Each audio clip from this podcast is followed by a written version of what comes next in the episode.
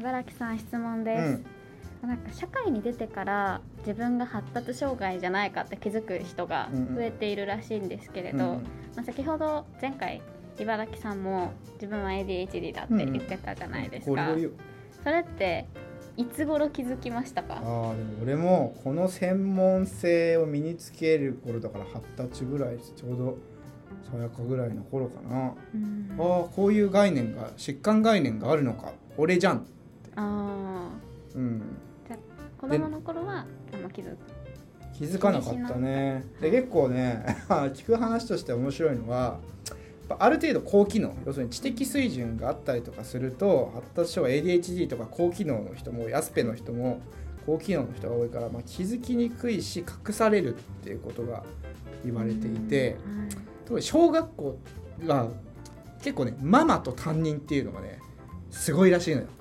例えばなんだけど、俺も全然覚えてないけどもう忘れ物何でもする時間も守れない。朝も起きれない、あんた起きなさい。朝飯食べなさい。連絡帳持ちなさい。担任が来たらあんたもちゃんとこれやって。うん。これもやってっつってみんなね世話してくれんだよ。はい。そうすると仮になんだけど脳の気質的に発達障害傾向がある人も生きていけんのよ。周りがサポートしてくれるから、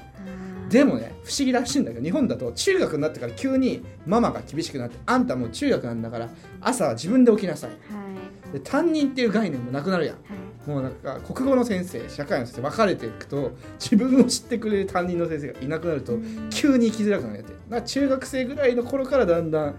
こう自立をしなきゃいけなくなるとおかんと担任っていうのがいなくなってくる中で中学高校そして大学社会人となってくるとだんだんだんだん自立しなきゃいけないところであれ？生きづれえぞってなってうん。気づく人が多いっていうのは言われている。まあでもありがたいことだよね。なんか俺の母親とかさはい。たくあんたもねちっちゃいもう幼稚園の頃とかあの名古屋に住んでたんだけど、はい。名古屋の東山動物園に行くとあんた 50回迷子になったのよ。みたいな。確かにうっすら覚えてるね。俺はい。動物園入ったの一人でバーッと歩いて行ってもう即迷子センターみたいな50回繰り返してみたいな本当にね元気が良くてみたいな。いやそんな ADHD エピソードやからってね。おかんと思うんだけど、はい。俺のおかんは多分それであんたなんでそんな自分でね勝手に一人で勝手に行っちゃうのとか、うん。絶対ダメっつって紐とかつけられてたら今は俺みたいなモンスターはいない。はい。そういう意味でやっぱ親には感謝してるよね。こんなモンスターを作ってくれて、ということで本日も発達障害についてお話ししていきます、はい。ニューロ横丁つまみになる脳の話。この番組はニューロテックスタートアップの B スタイルがお送りしています。日常生活の素朴な悩みや疑問とその解決策を脳科学の視点でゆるっと深掘りしていく番組です。お届けするのは B スタイルチーフニューロテクノロジーオフィサー茨城拓也と平野さやかです。そんなこう多動だった茨城さんが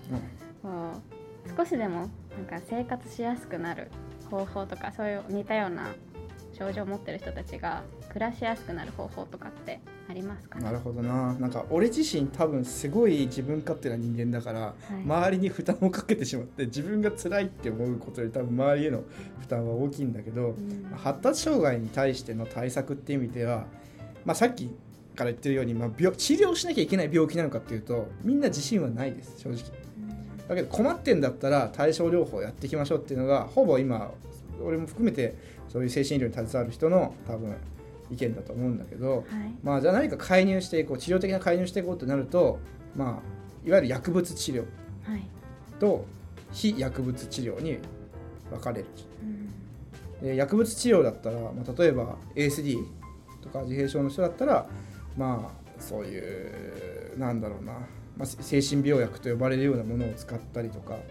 まあ、睡眠リズム崩れてたらなんかそういうなんだろうなこの前出てきたようなあの睡眠薬とか覚醒リズムを整えるような薬を使ったりとかはい。あとはオキシトシンとか聞いたことあるかなこう社会性を上げるホルモンがうん。あったりとかするんだけどそれもエビデンスが出てきてたりとかはまあするし、まあ非薬物療法でいうと、まあ、本当に音楽療法とか認知行動療法とか社会機能を上げるための行動療法みたいなのがまあ提案されてるわけですよ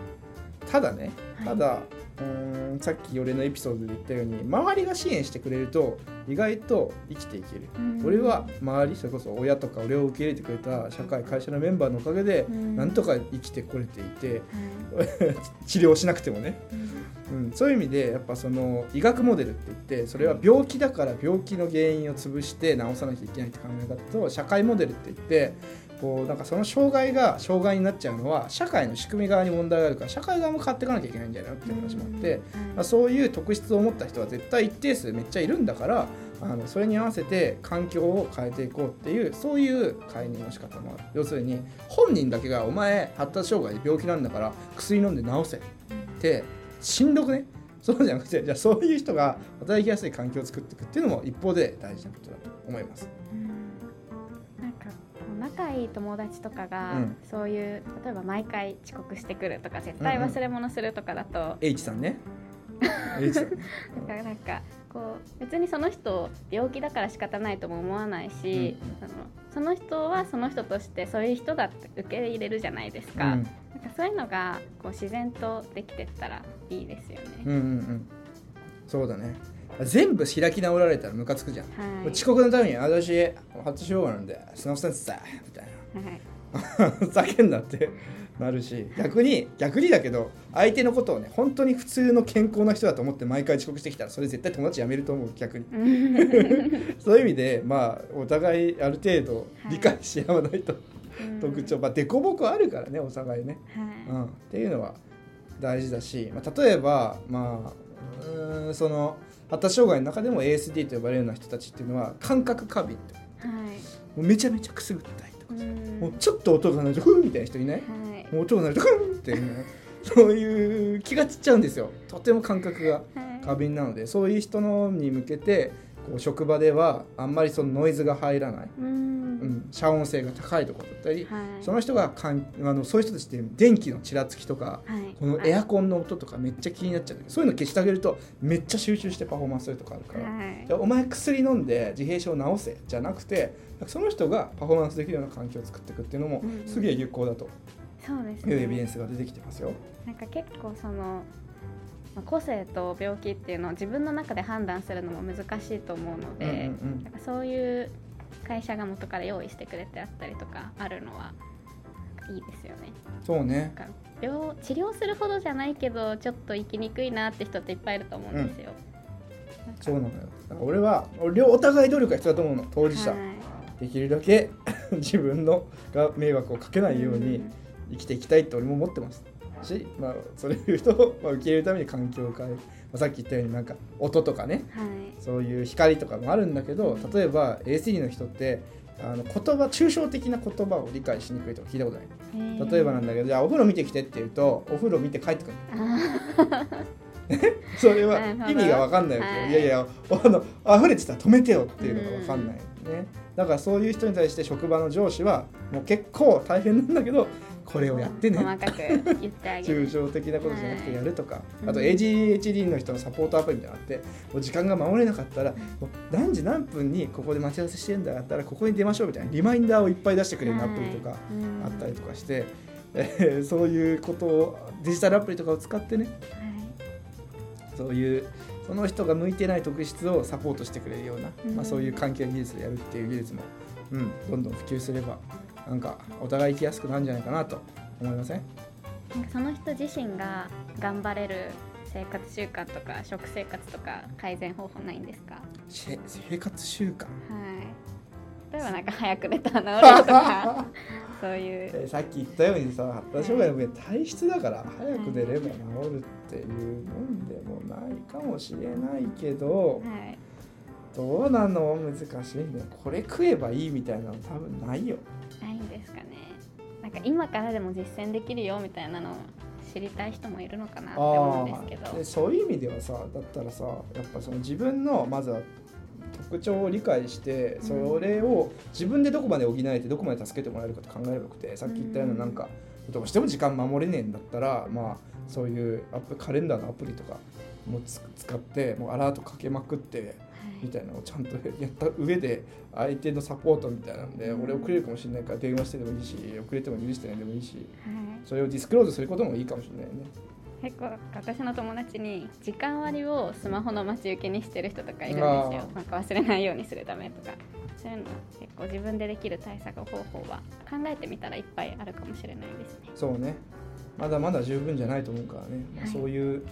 まあ、病気病気じゃないけど、まあ、そういう ADHD みたいな名前だけがバーッとなっちゃうじゃん、なんか怪しい脳波検査とかして私 ADHD でしたみたいな。だから今まで皆さんなんかわけわかんないことしてきたけど私病気だから許してくださいみたいなさ YouTube とかよくあるでしょ？そうすると社会の人たちがってなっちゃうじゃん、はい。何言ってんの？全部病気のせいにしてるねそれは良くないんだけど、い。だから開き直らず、うん、なんかその辛さをうん。お互い当事者とはい。周りで助けてくれる人が両方頑張んないと、そうん、マジで。うん。開き直りと一方的な偏見。これがある限りは良くないと思います。はい。それでは本日のまとめをお願いします。はい、えーまあ、大人の発達障害っていうことに関して話題にしたけれども、まあ、大人になってから急に発達障害が起きるというか、まあ、発達障害って基本的にはその小児期児童期の、まあ、症状というか障害であって、まあ、うまく隠されてママや担任の先生がね優しくサポートしてきてくれたおかげで生きてこれたらだんだんこう学生大学生とか社会人になってきて自立しなきゃいけないところでやべえ生きづらいぞっていうので、まあ、見つかってくるっていうのが今多分考えられてるいわゆる大人の発達障害ですね。そういう人たちが生きやすくするためにどうすればいいのかっていうともちろん病院ってコンサータもらうみたいなね。そういう薬物治療みたいなのももちろんあるし認知行動療法みたいな非薬物的な治療もある。ただ一方でその当事者だけがねあそうやって病気だから治せっていうもんでもなくて環境調整ってことでその人たちが苦手な、えー音とか光の環境を変えてあげたりとかあるいはその人たちが苦手な時間を守るとか段取りを作るとか優先順位をつけるとかね。そういうのが苦手だったらそういうスケジュールアプリを使ってもらうとか、まあ、そういうなんか病気だから本人だけ治すだけじゃなくて、まあ、その人たちが生きやすくするための環境を作っていくっていうのも、えー一方で大事なことだと思います。ありがとうございます。ニューロ横丁酒のつまみになる脳の話では、ポッドキャストだけでなく、ノートやツイッターの配信も行っているので、ぜひチェックしてみてください。ツイッターでは、ハッシュタグニューロ横丁をつけて、感想やご意見をお待ちしております。本日もここまでお付き合いいただき、ありがとうございました。また次回の放送でお会いしましょう。